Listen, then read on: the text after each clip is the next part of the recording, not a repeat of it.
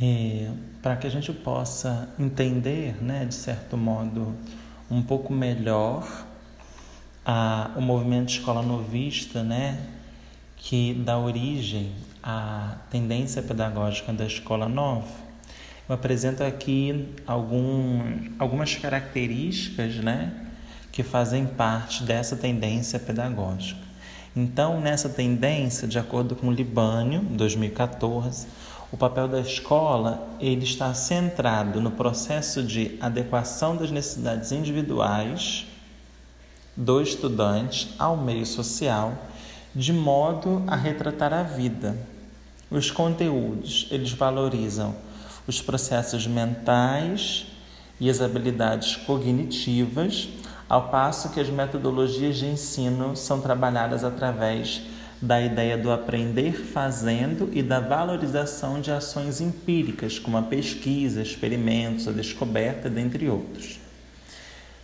Os estudiosos Sacristã e Gomes, é, em seus estudos, em suas pesquisas, apontam que um enfoque reflexivo sobre a prática na formação docente, de acordo com a tendência é, escola novista caracteriza-se pela crítica à racionalidade técnica que constituía o principal aspecto da formação docente na época. No entanto, a tendência pedagógica escola novista indica que a formação docente precisa prepará-los para terem atitudes reflexivas frente às questões cotidianas existentes no espaço escolar dada a singularidade das situações que, na maioria dos casos, precisarão de um tratamento específico, reflexivo e nada mecânico.